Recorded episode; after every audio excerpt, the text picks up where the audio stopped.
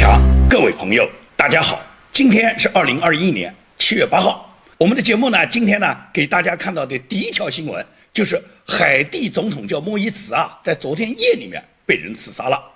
莫伊茨只有五十三岁，他被刺杀呢，显示出美国在整个。南美地区产生的政治影响，这个他因为他的死跟美国之间的关系会产生什么问题？很多人呢不太了解海地这个国家，海地是一个非常贫穷的国家，它呢是在加勒比海南美地区的一个岛国。这个国家多年来呢向美国输送了大量的难民，同时呢这个国家呢一直呢是依赖于美国，也就是克林顿夫妇，他们两人先后担任总统和国务卿期间呢，曾经许诺过给海地呢有大量的资金支持。但是呢，这个莫伊茨自从他接走总统以来呢，他从来就没拿到过美国的一分钱，因此他对美国呢是很怀恨的。拜登呢是支持海地的邻国多米尼加的总统的，这个多米尼加总统呢非常像川普。拜登怎么会支持一个像川普这样的人呢？因为多米尼加这个国家啊，它和海地呢是同处一个岛屿。那么这两个国家的经济发展水平是完全不一样的。多米尼加呢走的呢不是走社会主义道路，而多米尼加呢，它呢跟海地之间的这个收入差别呢。多米尼加的人均收入是海地的十倍都不止，这样呢，海地就会有大量的人呢希望逃往多米尼加。而多米尼加这个新总统呢，他是追从川普的这个民主路线的，也就是多米尼加总统呢，他具有传统的价值观，他呢不愿意就是海地的难民动不动跑到他们国家来，所以他还在。多米尼加和海地之间呢，也像川普在美墨边境一样建边境墙的。这个边境墙的资金呢，最终川普给予支持，拜登也给予支持的。所以说，拜登的这种做法呢，实际上大家就看到他是个双标啊。他在多米尼加支持多米尼加总统建立边境墙，防止海地的难民逃往多米尼加，但是他在美国就放开边境墙，让大量的非法难民进入美国。这是拜登他的所谓双标。他和克林顿在。多米尼加和海地的国际政策方面执行的是完全不同的两个路线，而海地这个被刺杀的这个总统莫伊茨呢，莫伊茨可以讲他多年以来呢对美国记恨，他呢又不敢抱怨美国，但是他在国内呢可以讲叫民不聊生，他多次被刺杀过，他这个人总有一天要死的，因为呢他知道的信息太多。他了解了很多，他不该他掌握，或者是他掌握以后不该说出的秘密，他说出的太多，因此呢，他就在昨天夜里面是被这个一口操着英语和西班牙语的这个刺客，这是一个刺客团队。那么这个刺客团队呢，当时呢对海地这个总统就莫伊茨的这个公寓啊，他居住的这个公寓呢进行了袭击，那么开了很多枪，其中呢在这一次这个刺杀过程中有四个雇佣兵被杀，有两个人被捕了。那么这个海地这个总统呢，他实际上是一个专制者。你要知道，全世界的专制者都跟中共关系很好的，都跟习近平关系很好的。而海地这个总统莫伊茨呢，在当地来讲叫人神共愤。他这个人是二零一七年上台的，他上台以后多次取消了总统需要再次进行大选的这个选举议程。而他自己所谓能够当选，是海地当地的选民百分之八十都弃权以后，也仅仅只有百分之二十的这个参选居民去参选，最终让他当选了。所以说他的当选呢，本身在海地呢争议就很大。但是呢，最高法院的大法官就跟美国的最高法院大法官一样，照样判决呢，判决他当选有效。他在今年二月份就有一次差点被刺。那次呢，他就借着他自己被刺的这个借口呢，抓捕了很多他的反对派，包括呢最高法院的大法官和一个高级警官。也就是海地这个总统，实际上在当地是很不得人心的。那么他被刺啊，不是什么坏事。问题是这个国家，因为他被刺以后呢，这个政策会有什么样的走向？是不是海地也能像多米尼加一样走向呢？能走向一个自由繁荣？怕的就是什么？怕的就是海地的难民会大量的涌进美国，这对美国来讲呢是巨大的压力。而他被刺以后呢，当地呢，也就是他的支持者呢，都马上就把这个脏水呢泼到美国身上，说是美国特勤局派人来刺杀了这个海地总统的。那么昨天呢，美国新闻发言人已经明确就说过，这件事跟美国没有任何关系，美国没有任何可能派人到海地去刺杀这个海地总统，因为这个海地总统太不值钱了，美国哪有这个时间和精力去刺杀你海地的总统啊？要干嘛就干习近平啊？你海地总统对美国能有什么影响呢？无非呢就是。海地这个国家呢，它局势紧张呢，会给美国呢边境带来危机，也就是大量的海地的难民呢会涌入美国。大家还记不记得，川普总统在去年年底之前，就是大选之前，提名了美国他任期之内第三个大法官巴雷特。巴雷特其中有两个孩子是收养的，收养的这两个孩子都是来自海地的，也就是海地这个穷国家呢，它有大量的难民是流落在美国的。当然了，被巴雷特大法官这种人收养的，毫无疑问来讲是得到一个良好的教育和经济生长的环境。只不过能教育成什么人呢？这就不清楚了。因为巴雷特讲起来是保守派大法官，实际上很可能他是一个自由派，也就是他表面上的保守，实际上他是追从的这个民主党的那个政策。所以说，海地这件事情呢，绝大大部分人不关心。一个总统被刺杀嘛，人家认为小沟总统没什么重要，但是他实际上是在中美之间，在中国和美国博弈以及国际舞台上面产生了一件大事，因为中共呢就给美国泼脏水了，中共的大小媒体就开动起来了，都说这是美国特勤局干的，是美国要。灭掉了海地总统的口，因为海地总统也是专制者嘛，也就是一个专制者被灭亡以后，中共就唇亡齿寒了，兔死狐悲啊！因为任何一个专制者被美国消灭以后，中共都感觉到自己一种害怕。其实海地这个总统究竟他的死因是哪里？是什么人要谋杀他？目前来讲，国际社会还没有调查清楚。跟美国有关，那中共是多想了。只不过习近平呢，他紧张，因为他自己是个专制者，他特别怕别的国家的独裁专制的呢，突然就被消灭了，就被刺杀了。他每天脑袋里面都是嗡嗡的无人机声，他就怕哪一天这个无人机开到中南海，他也被刺杀了。这就是习近平，他现在惶惶不可终日。你别看他过什么七一什么百年党庆，他多么热闹，他在这个大会上面号召着什么全国人民绝不答应任何一个敢欺负中国人民的，一定是在我们这个铜墙铁壁面前碰到头破血流。我不知道谁是铜墙铁壁，也就是十四亿人民，就是习近平的铜墙铁壁。究竟是共产党和共产党的党卫军应当做人民的铜墙铁壁，还是人民做他们的铜墙铁壁呢？在习近平的眼里面，你老百姓当然是铜墙铁壁了，你老百姓就负责承担炮灰，成为铜墙铁壁来保卫党中央，保卫习近平。所以，习近平的一条狗命是靠全体老百姓来保卫他的嘛？习近平他曾经就说过这么一句话嘛，他说：“人民就是江山，而人民就是江山。”这句话诠释的非。非常好啊，因为彭丽媛曾经唱了一首歌，就叫“打江山，坐江山”。既然是人民是江山，那么这两口子就配合好了。彭丽媛要打江山坐江山，也就是打人民要做人民，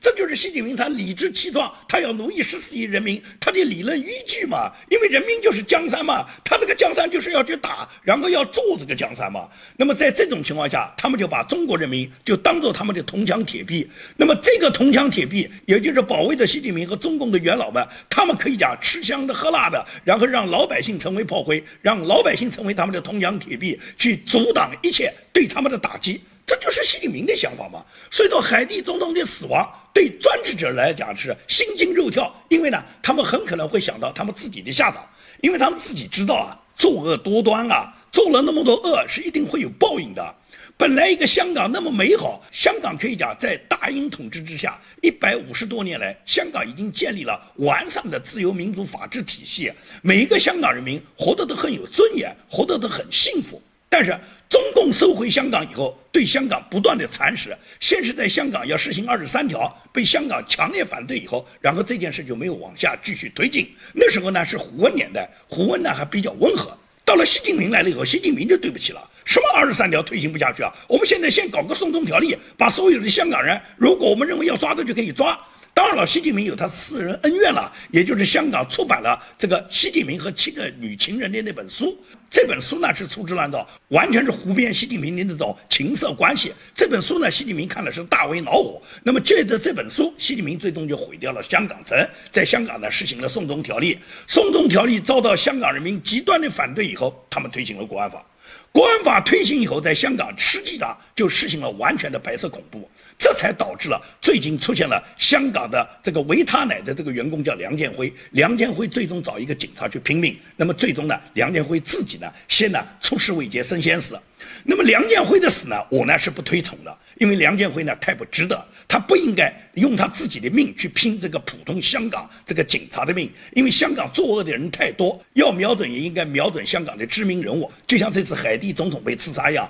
人家。不会刺杀你海地的普通警官，要刺杀就刺杀你总统。梁建辉瞄准的应该是林郑月娥，而不是一个普通警官。而且呢，梁建辉的做法为什么我认为不到位呢？他还没有姜文华老师做的这件事那么利索，冤有头债有主。也就是姜文华老师是直奔着他的党委书记去的，首任党委书记干掉了党委书记以后，然后自己呢很轻松的接受警方的审判，到法庭上面陈述自己为什么要杀掉他党委书记的理由。我觉得梁建辉也完全应该这样，也就是干掉香港的首恶，然后呢，理直气壮的上法庭，而不应该选择自己自杀，因为不必要用自己的命去拼掉他，应当是拼掉他以后，然后在大庭广众面前陈述自己干掉他的理由，因为你是为国的一个公益行为嘛，是一个正义的刺客嘛。大家一定要明白，刺客和杀手是有重大区别的。梁建辉是一个正义的刺客，而不是一个普通的杀手。什么叫杀手？什么叫刺客？杀手和刺客有本质的两点区别，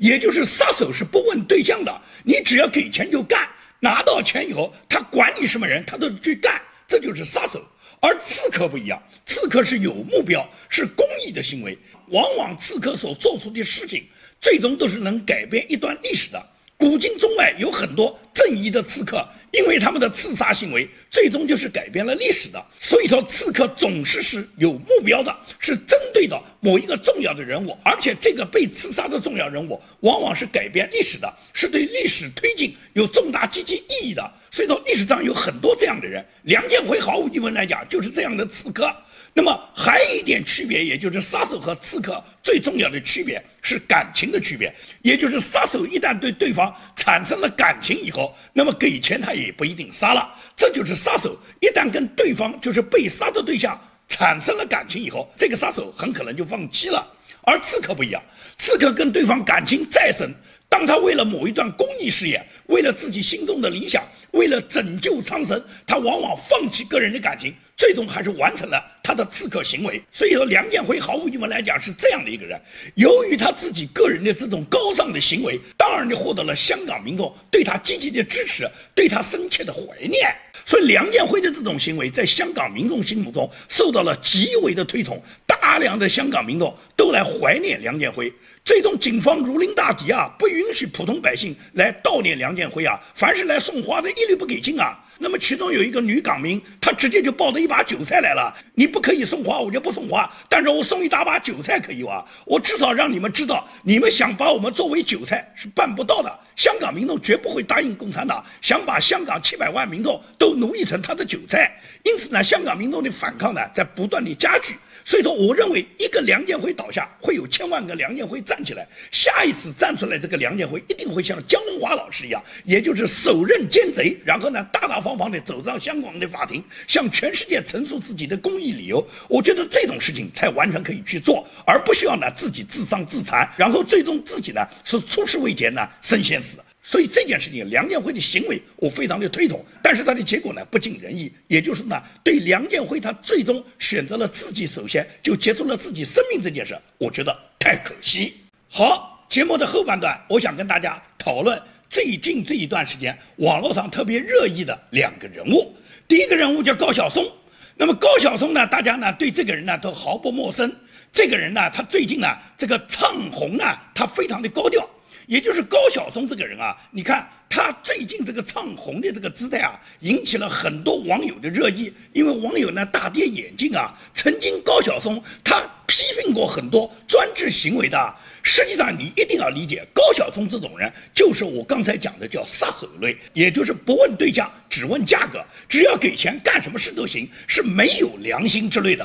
高晓松他的火是建立在他自己要推行他的市场营销的这个基础上，也就是说，曾经中共他的管制稍微松一点的时候呢，高晓松就贩卖他对西方的想象，他实际上对西方的知识呢非常浅薄，但是呢，他可以呢把他自己理解。的所谓西方的所谓民主啊价值观啊，他呢就去贩卖给那些向往西方民主事业的那些广大网友，然后在这个里面呢获得他市场营销的这个结果，也就是他大大的扩大了他的影响力。表面上打扮成一个正义之士，实际上就是一个装逼犯，就是一个装逼人物。那么最近中共呢在意识形态里面卡得比较紧，这个百年唱红以后呢，高晓松又跳出来了，马上就调转风向。兜售他的所谓民族大义，现在他开始唱红歌，开始有什么洪湖水浪打浪了，把什么映山红了，把什么唱支山歌给党听了，挂在他自己的节目里面，然后不断的去贩卖他对共产党的这种阿谀奉承的这种下三滥的行为。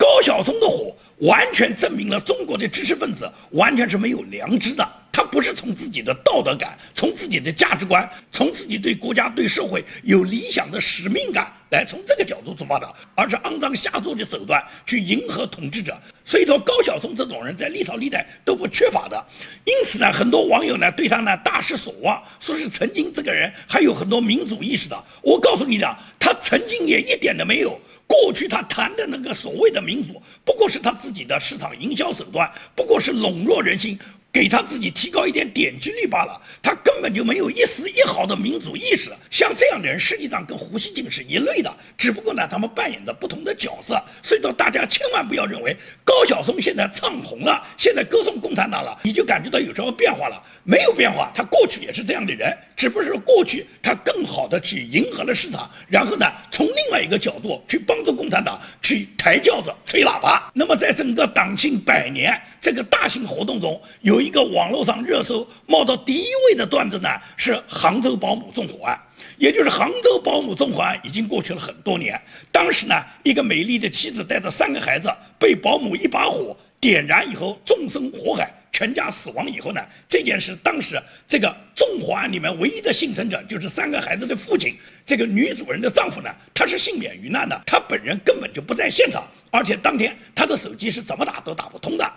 那么这个丈夫的名字呢，叫林生斌。这个林生斌在他妻子死亡以后呢，一段时间在网上呢炒得很热，而且他自己呢大义凛然，什么又要做公益活动了，又要把他的网店怎么去推行慈善了，一时间让人们认为林生斌这个人他自己家庭里面遭遇到很大的不幸，而他本人又有这种慈悲心怀，所以说当时呢，网络上对他呢可以讲呼声很高。但是仅仅几年过去了，他获得了巨额的赔偿金，现在也有了新欢，并且呢，他在这一次这个党庆之前呢，在网上高调的发布了他自己刚刚生下来的女儿的照片。那么林生斌这件事一下子就引起了网络上大家对他的一个追问啊，也就是他当时是吃了他妻儿的人血馒头的，他拿到了一点多亿的这个赔偿金。他没有给老岳父老岳母支付一分，因为他标准就是一个凤凰男，然后最终攀上了白富美，最终导致了这个白富美葬身火海的一个悲剧。他本来是一个穷光蛋，是靠他岳父母帮助他，最终呢给他自己呢开创了一片事业，是靠他这个白富美的妻子在背后大量的资金支持，然后最终呢他自己呢在事业上获得了成功。那么成功以后就搭上了这个小三，他现在这个新欢是在他妻子死亡之前他就认识了，然后跟这个女的勾勾搭搭以后，这个女的又推荐了他自己的舅妈到他家去当保姆，也就是最终这个纵火。这个纵火案的这个凶手，居然是这个林生斌现在娶的妻子的舅妈。你觉得这个事是巧事吗？是不是林生斌当年就跟这个小三约好了，派他舅妈打入自己家，然后烧毁自己的家庭，害死自己的妻子和三个孩子？这个我们不能下这个结论，这个由警方下这个结论。但是这个故事太狗血了，也就是说，自己的老婆和孩子死亡以后，他获得了一个巨额的保险金和赔偿金。这个保险金、赔偿金他没有支付给他的岳父母一分，而带着这一点多亿，他娶了他自己当年认识的小三，而这个小。三恰好是放火的这个凶手，他本人的外孙女。你觉得这么狗血的故事里面，难道没有这个剧情之间必然的联系吗？所以说，林生斌往昔他高叫着要做公益，要心怀社会，那个心怀社会的那个大义在哪里呢？因此，林生斌的装逼在整个这个互联网上引起了网友对他一致的抨击。网友们纷纷要求重新调查当年的杭州保姆纵火案。这个纵火的保姆，他本人他为什么要这样去纵火？他跟这个林生斌现在娶的妻子，当时的小三是一个什么关系？他怎么走入这个林家这个家庭的？纵火的那天，为什么偏偏就放过了林生斌，而烧死了女主人和三个孩子呢？因此，这个案子里面有太多的人们认为有蹊跷的行为，所以说希望警方能够重新调查。而林成斌一贯装逼呢，到今天呢，他彻底的呢就原形毕露了。他除了拐走了所有的资金，当然了，这个资金他应该得，因为他老婆孩子的人血馒头，他可以首先把它吃到。但是你吃点人血馒头，人家也没有办法，因为你老婆的生命和你三个孩子的命换来的。问题是你娶的这个小三的舅妈是怎么进入到你的家庭当保姆的？她为什么要纵火？而为什么纵火的那天就偏偏放掉了你啊？这种事情都让大家有无限的想象力，所以说互联网之所以这个事情能够现在大家追问的那么强烈，显然是什么？显然是中国社会的道德崩塌。也就是道德观、价值观已经完全跌落了。林生斌这样的事情在中国是层出不穷的，只不过像他这么装逼、这么高调，要高喊着做公益、做慈善的人是不多的。人家往往选择拿钱走人，吃老婆孩子的人血馒头也是低调处理，而他呢是高调炫耀。高调炫耀的结果，也就是他和他现在的妻子以及他家里面曾经的杭州保姆纵火案的原原本本都给网友们全部挖了出来。网友们有追求真相的权利。也就是网友们希望知道真相，那么这就看杭州警方怎么调查了。人家说可能很难调查，因为什么？死无对证。其实很多案件的破获，并不一定要有活人活口存在，大量的证据最终就可以表明。也就是说，这件事情绝对值得警方重新调查。林生明他高调慈善也好，他装逼也好。但是他装逼总有他付出代价的那一天。一个凤凰男今天混到这一步，他自以为自己很得意，自己的人生很得意，又开始了所谓新的生活。但是实际上，我觉得他是走向他罪恶、走向他噩梦的那一天。好，今天的节目呢，就跟大家做到这里，谢谢大家。